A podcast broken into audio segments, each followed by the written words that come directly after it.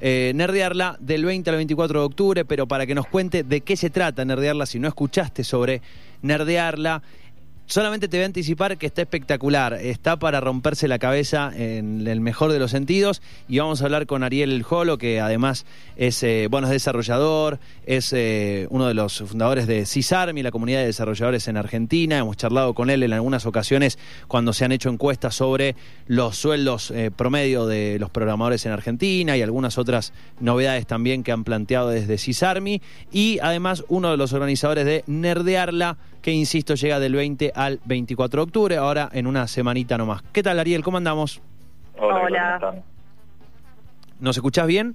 Sí, sí, sí, ¿ustedes a mí? Buenísimo, sí, bárbaro, se escucha Sí, bien. todo perfecto. La tenemos a, a Angie de su casa, eh, a Ariel, vos estás en, así que estamos todos ahí repartidos. Bueno, ¿qué Está es. ¿qué es nerdearla? Primero, antes de qué es, Sí. ¿hace cuántos años? Porque yo sé que se hace hace varios, pero ¿hace cuántos? Estábamos recién hablando de eso, sí. Sí, esta es la séptima edición, arrancamos Séptima, en está. 2014. Bien, Sí, yo sabía que era- varios años. Sabía que eran más de cinco, pero no quería, sí, sí. no quería arriesgar, no quería arriesgar. No, está, está perfecto, sí, vamos siete años. Bueno, obviamente este eh, es un año distinto a todos, en, en todos los sentidos. Así que bueno, el evento también tuvo que, que cambiar su forma, ¿no? Eh, veníamos haciendo encuentros presenciales. En 2014 arrancamos en un sótano, éramos 60 personas. Eh, el evento fue creciendo y fue solamente media tarde. El evento fue creciendo, se hizo Bueno, pero día, se 60 hizo- para arrancar, 60 para un primer evento, está bueno igual. Y en esa época también era bastante, digamos, para pensar de, de la nada 60 personas, llenamos un, un sótano y nada, con mucha gente que, que- que estaba ahí, de, claramente de, de empresas y demás. Y después el evento se hizo en 2015 ya de un día, en, el- en, en un centro cultural acá en la ciudad de Buenos Aires, después de dos días, después de tres días, eh, y bueno, ya el año pasado fuimos más de 3.600 nerds Wow. eh, que fuimos al, al evento y este año, bueno, lo habíamos empezado, empezamos ya, nosotros claramente nos lleva un año planificar el evento, es, es muchísimo trabajo y obviamente lo habíamos empezado a pensar en el mismo formato del año pasado, eh, con, con- con sus mejoras y sus agregados, pero en formato presencial. Eh, y bueno, claramente hubo que, que cambiar un poco la, la idea, ¿no? Sí, bueno, siete... eh, ¿En qué punto fue, eh, eh, Sí. justo que hablabas del cambio, de que lo habían empezado a planificar de manera presencial y cambiaron? ¿Cuándo fue que dijeron, listo, nada, eh, lo, en- lo- lo mandamos a digital? tal cual, y en marzo fue como fue como el Ah, quiebre, ya en ¿no? marzo, o sea, tipo, apenas empezó la cuarentena lo decidieron. Y ya lo veníamos viendo ya a los principios de marzo, era como bueno, conforme se iba como avanzando no todas las noticias y y íbamos sabiendo de, de Europa, de hecho justo habíamos viajado con, con otros de los organizadores, estábamos en España, eh, íbamos a participar en un evento de- en Madrid y el evento se canceló un día antes de, de la conferencia. Eh, así que eso ta- también nos dio la pauta de que probablemente Ujú. íbamos a hacer lo mismo. Si bien en marzo, principios, por ahí febrero incluso, estaba la expectativa de, bueno, por ahí, para octubre, ya estamos mejor. Y se puede hacer algo por ahí, no de 5.000 personas como pensábamos este año, pero bueno, algo más reducido y bueno, acá estamos. Sí, creo que cuando, cuando se cancelaron otros eventos internacionales, muchos dijeron, "Mm, me parece que si ellos cancelan... Y que bueno, obviamente siempre está el, el botón rojo, ¿no? Como para decir, bueno, claramente no están dadas las condiciones, este no es el año, nos vemos el año que viene, pero la verdad es que también nosotros es, es un, si bien es muchísimo trabajo, porque es un año de trabajo, nos divierte mucho hacerlo y, vemos un poco la necesidad y mismo la gente nos comenta la necesidad de, de que el evento se haga. Entonces, dentro de las posibilidades, cambiamos el formato y con todo esto, que si bien por supuesto eh, seguimos recalcando que la situación que estamos viendo no es la ideal para nada, eh, este cambio nos también nos trajo otras oportunidades. Eh, mismo el, el- el hecho de estar hablando ahora y saber que hay mucha gente que está viniendo desde, desde Mendoza y de muchas otras partes de- del país y de Latinoamérica y del mundo, eh, la verdad que es algo que, que es un- en el formato anterior no, no hubiera sido posible. Claro, claro. Sí, siempre totalmente. contaba eso recién, ¿no? Fue el año pasado, no, el anterior, creo que fue en 2018 que, que sí, 2018, que estuve, mm, estaba justo eh, cubriendo un evento allá y coincidía exactamente los días con Nerdearla y no pude ir ni un día porque me quedaba en la otra punta de Buenos Aires, más o menos, un evento de otro. Claro. Y, me dio una... bueno, Tremendo la bronca que me dio. Bueno, ahora ya sé que no es lo mismo el networking, que ir, que venir, que tomarte una birrita con alguien, que ir, que esto, que charlar, que te intercambiar un número, pero bueno, eh, es lo que hay y funciona. Creo que eh, a esta altura, ¿no? En Los primeros eventos virtuales tuvieron sus características, sus pruebas, sus fallas, sus errores. Creo Oh, que a esta altura ya está eh, no, no, pero digo, más allá de otro, hablo de otros eventos. Parece que a esta altura ya eh, se ha generado Se aceitó un, bastante. sí, un know-how de, de qué sí y qué no para un evento virtual. Tal cual. Sí, no, obviamente fuimos aprendiendo y nosotros cometeremos también nuestros propios errores, eh, que también es lo divertido de hacer esto. O sea, eh, el evento dista de ser un evento de, saco y corbata donde hay un equipo de producción que, que está en segundo a segundo haciendo todo, sino que es un evento de la comunidad. Eh, hecho con mucho cariño, con mucho profesionalismo también, pero que no deja, que queremos que tenga esa frescura. Eh, así que vamos a ir aprendiendo, hay cosas que nosotros en siete años aprendimos a hacer eventos, este año estamos aprendiendo a hacer básicamente tele, de hecho estamos trabajando con una productora de televisión que es la que está llevando el formato y haciendo que las cosas pasen de, la mejor manera posible y que claramente cambia también los tiempos, no es lo mismo un evento presencial de todo el día que nosotros arrancamos martes, miércoles y jueves de la semana que viene, son es un evento que tiene cuatro horas de transmisión nada más, después el viernes es un poco más y el sábado ya es casi todo el día, pero justamente estamos apoyando una productora de televisión que nos, son la que nos está apoyando y enseñando a cómo manejar estos tiempos eh, televisivos que son sumamente distintos a, los de un evento tradicional. En esta, en, esto que se llama el, capitalismo de la atención, ¿no? Todas las, cosas y las pantallas que están ahí compitiendo contra vos todo el tiempo, más allá de que este evento no, no, no, tiene que ver con competir, sino con aprender y oportunidades. Me parece que va por otro lado el tipo de consumo. Pero ¿cómo, ¿cómo evalúan? Porque, a ver, en un evento presencial, ¿no? Vos de, alguna manera guardás tu agenda a ver si, che, voy a ir un rato, o voy a ir a la tarde, o voy a ir toda la tarde, voy a ir al evento. Te guardás las 3, 4 horas y por ahí hay una de las charlas en las cuales por ahí mucho no te interesaba, pero ya estás ahí, entonces te quedás. ¿Qué pasa con eso cuando lo pasás a la, a la virtualidad, digo? O, qué opinan que puede llegar a suceder? Mira, el evento no va a dejar de tener sus características sociales, en realidad es un evento principalmente social. Eh, la gente venía como, excusa con las charlas, pero la, realidad es que venía a reencontrarse con ex compañeros de trabajo, con gente conocida del ambiente, venía a conocer las empresas que, están contratando, que tienen un tipo de, participación en el evento y les interesa contactarse. Todo eso lo estamos llevando dentro de la pantalla, como decimos nosotros, en un container, lo estamos metiendo todo evento en un container y te lo estamos llevando a tu casa. el evento no es que va a pasar, por decir algo, en un canal de YouTube, sino que hay una plataforma donde la gente ingresa y ahí va a tener los tres canales o los cuatro canales en realidad de, streaming donde van a estar las charlas, va a estar el hall de sponsors, va a haber chats eh, y hay como varios elementos que hacen que la interacción siga estando presente. No es lo mismo, por supuesto, estar cara a cara con una persona que a través de un chat, pero la verdad es que creo que estamos todos hoy acostumbrados y, y ya llevando esta vida a cabo.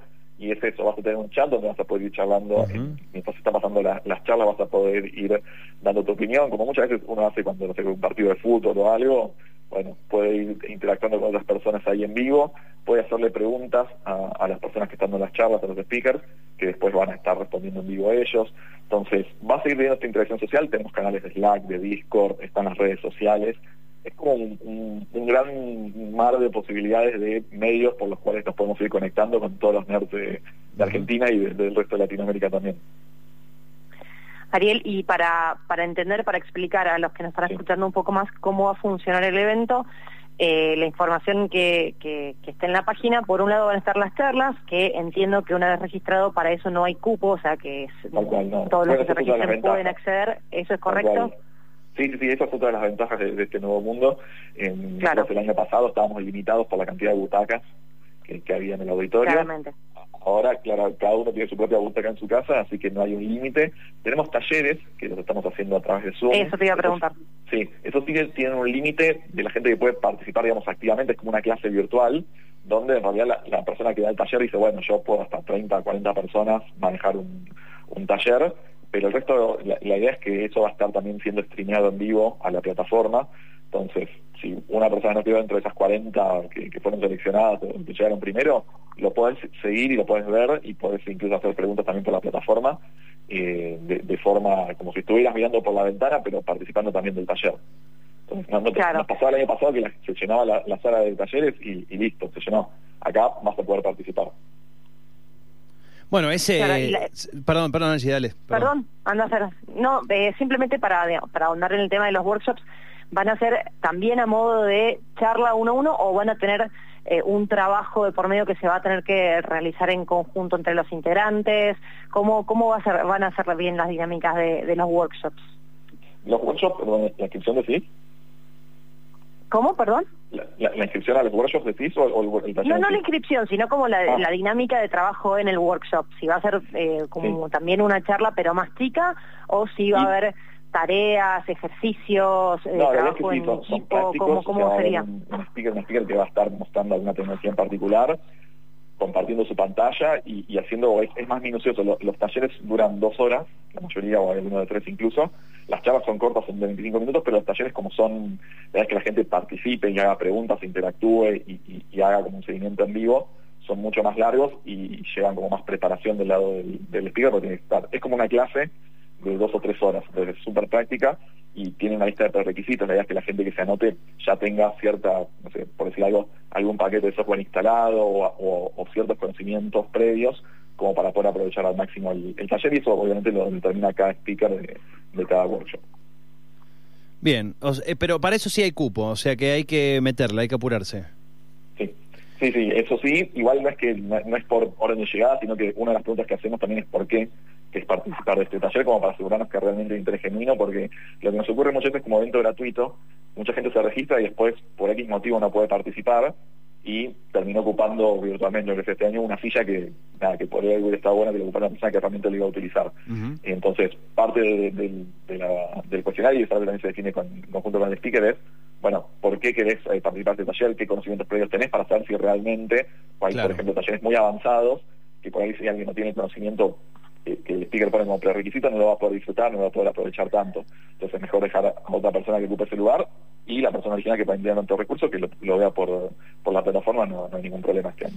Bien, ahora, eh, para eh, más allá de que eh, obviamente uno puede encontrar diferentes charlas o, diferentes temas que le interesen más, otros menos, si tenemos que hablar no quiero, no, no para cerrarlo o para encasillarlo, pero si tuvieras que definir el universo de Nerdearla, eh, ¿cuáles son los temas más fuertes o las verticales más fuertes eh, que, por los cuales se define el, este evento año a año? Mira, el, evento originalmente era un evento de gente de, de sistemas, más que nada la parte de infraestructura, pero con el correr del tiempo yo te diría que la mayoría de, la gente que, participa en Arrearla es del, área de desarrollo, ¿no? La, gente que desarrolla aplicaciones para celular o, páginas web o sistemas complejos son la gran mayoría de, nuestro público. Después hay mucha gente también que se está dedicando al área de ciencia de datos, eh, por ejemplo. Esta infraestructura que ya mencioné, son como esas tres grandes temáticas y dentro de esos hay, hay un universo, algunas también hemos hablado cuando hablamos del tema de la encuesta de sueldos, las especificidades que, tiene hoy en día trabajar en tecnología, en, sistemas. Entonces, es, la verdad es que hay, es un universo muy amplio dentro de cada área, dentro de lo que es desarrollo, dentro de lo que es infraestructura, eh, qué tema en particular. Y después están lo que llamamos nosotros las charlas NERD, que un poco le dan el nombre al evento, que son charlas de, ciencia y de divulgación. Sea, son charlas, no sé, por ejemplo está Diego Lombeck hablando del sueño durante, la cuarentena, de cómo dormimos durante la cuarentena. Hay una charla sobre dengue, una experta en, Aedes aegypti, el mosquito que transmite el dengue, viene a charlar de eso. Hay una charla también sobre la brecha de género por el tema de sueldos en, la, industria. Charla de, Apolo 13, se, se, cumplieron, se cumplieron ya los 50 años de, la misión Apolo 13. Hay como, justamente, son, charlas que generalmente la gente de sistemas, como, como buenos nerds que somos, eh, nos gusta y es como, bueno, un rato de de, alimento para el cerebro, ¿no? De, como relajarse y escuchar a, una persona experta en una temática hablar de algo que no sea netamente algo relacionado con el trabajo, ¿no? Sí, Entonces, ese, eh, justo un, universo, el, de lo justo, el, digo, el de las personas de sistemas, de, dentro del mundo del desarrollo, un universo muy interesante para analizar o para con el cual con los cuales compartir una charla ahora porque es otro de los mundos que no se detuvo en lo absoluto. Que lo único que fue es como, che, andate a tu casa. Eh, el que no estaba ya trabajando desde la casa dijo, andate a tu casa y seguís desde ahí. Em, y digo, es, es, un universo interesante de personas con las cuales podemos entender también cómo impactó eh, de pronto sus trabajos, pero en cuanto a qué se les, qué se les pedía, porque la, la pandemia todo lo, ha generado un montón de cambios, más allá de, lo, de las valoraciones positivas, negativas que uno pueda eh, definir o si no puede encontrar ninguna positiva, etcétera, pero ha generado un montón de cambios, un montón de, de iniciativas, un montón de tecnologías al servicio de las personas, etcétera, que ha impactado directamente sobre este universo. ¿Se cortó? ¿Está Ariel ahí? ¿Estás ahí? Se nos cortó parece. Se cortó. Sí, se cortó. ¿Lo, puedes, lo puedes eh, rellamar? Está en el 2. ¿Estás ahí? Ahora sí, listo. Mira, justo hablamos, hablamos, de las telecomunicaciones y justo. pasa eh, siempre. ¿Pero escuchaste, llegaste a escuchar la pregunta? Sí, sí, sí. sí, sí. Eh, a ver, no es un secreto que el, área de, sistemas en general eh, vive como una realidad un poco distinta al, resto del país y dentro de eso hay un subsegmento dentro de sistemas que, que vive otra realidad paralela y la verdad es que la tecnología eh, es algo que la pandemia no le pegó tan de lleno porque como decís vos, bueno, nos fuimos a trabajar en nuestras casas, de hecho la, gran mayoría de la gente que trabaja en informática hoy en día está trabajando de su casa, incluso algunos en, hasta mejores condiciones que lo que tiene en alguna oficina, ¿no? Eh, entonces, eh, de hecho tenemos charlas al respecto, el, uno de los temas más candentes al principio de, la pandemia fue el tema del tráfico de Internet, ¿no? ¿Qué iba a pasar si Internet en, en general iba a poder sostener la demanda? Porque no era lo mismo tener mil personas en un edificio corporativo de oficina consumiendo un ancho banda fijo, que cada uno desde su casa teniendo llamadas y videollamadas todos los días, a toda hora y, consumiendo otros servicios, ¿no? Eh, tenemos gente experta en la temática que está en Holanda, que, viene a hablar de eso. Eh, otros temas también de las empresas, algunas también van a hablar de cambio de hábitos y cómo contratar en tiempo de pandemia o cómo hacer lo que se llama el onboarding, la bienvenida en, tiempo de, pandemia. No es lo mismo cuando uno iba a su primer, a su primer día de trabajo en una empresa nueva y tenía la mochila, la computadora y lo estaban esperando a que mandarte todo eso y la experiencia. Porque yo, yo soy un caso que cambié de trabajo en medio de la pandemia y no conozco a mis compañeros de trabajo físicamente. O sea, si por ahí lo veo, lo veo en la calle no lo reconozco, porque nunca, nunca lo vi en persona. Eh, entonces, este nuevo mundo, bueno, hay muchas empresas que vienen a hablar de, cómo se están preparando y cómo ya se preparan y cómo están haciendo todo esto en, cuarentena, ¿no? Bueno, muy bien. ¿Cómo es la manera más sencilla de inscribirse a nerdearla eh, con tiempo? Porque ese será el próximo 20 de octubre, falta falta poquito. A una semana, literalmente. Eh, es, eh, bueno, primero que nada, como siempre, el evento es gratuito. Se registran en la página que es nerdear.la. Eh, ahí está el formulario de inscripción, es súper sencillo, lo llenan y la semana del viernes les estamos dando acceso a la plataforma esta donde va, donde va a ocurrir el evento. Eh, y la idea es que también aprovechen los días previos al evento como para ir recorriendo, conociendo los stands. Hay muchas empresas que, que están haciendo juegos, desafíos, sorteos, que están también contratando, así que pueden ver las ofertas laborales. Si la recomendación es que, circulen un poco. Está la agenda para que se vayan armando. Tenemos más de 80 charlas y 20 talleres, así que está bueno que cada uno se vaya armando como su propia visita, como su propia agenda, para que la plataforma misma te recuerde 5 o 10 minutos antes de, mira, va a empezar tal charla, vos marcaste como que le querías ver, acordate. Eso está eh, buenísimo, eso está buenísimo. Es como el alerta de, che, dale, que vos querías ir hasta... Porque es verdad que eh, al ser al ser virtual, porque en, lo bueno de la, lo bueno tal vez de la presencial, viste que decís, te, encontrás con un grupito amigo, che, acordate que a la tal hora está tal coche, estamos yendo para tal sala, vamos para tal sala. En la virtualidad es como que estás solito ahí en tu casa decís, che, nadie me avisa para dónde se fueron. No, entonces se, puede las, las, distracciones y es uno de los desafíos que tenemos nosotros este año, es cómo captar la atención, y por ahí también la pregunta al principio, cómo captar la atención de la gente en el medio de todos los, otros tabs del navegador que uno tiene abierto, el trabajo, la familia, el perro, el que te toca timbre porque te trajo algo. De una. Eh, la verdad que obviamente es un desafío y bueno, parte de la plataforma nos viene a solucionar esto de, bueno, la notificación previa, el chat, las preguntas, el, el vivo. Eh, nosotros tenemos seis conductores que van a estar en vivo haciendo justamente la, conducción del evento, el hilo conductor y, presentando cada charla, cada speaker y cada temática. Excelente. Y, también tirando consignas y desafíos y sorteos como para que se genere esta, este, esta cosa de estamos todos juntos pero aislados, bueno, como, como llevarlo, hacerlo un poco más llevadero. Eh, Ariel, el mayor de los éxitos, ¿eh? muchos, muchos éxitos, que, que, salga, que salga muy bien. Eh, dijiste algo interesante para abordar después en otra charla, tal vez cuando, cuando sea, cuando pase el evento y todo. Hablaste de, hacer televisión, ¿no? Y nosotros eh, hace un rato, de hecho, te llamamos un poquito más tarde porque nos quedamos colgados hablando de Twitch y todo eso, y hoy cómo hoy se ha redefinido los conceptos de, de, transmisión de esto, de televisión, de contenido, de pantallas. otra charla para otro momento después de, bueno. Sí, bueno, chicos, muchas gracias. Un abrazo grande. Igualmente, hasta muchas gracias, Ariel. Éxitos. Gracias, hasta luego, chao. Hasta luego. Allí hablábamos ¿eh? con Ariel Jolo, es eh, cofundador de CISARMI, la comunidad de desarrolladores de Argentina, eh, uno de los organizadores de Nerdearla.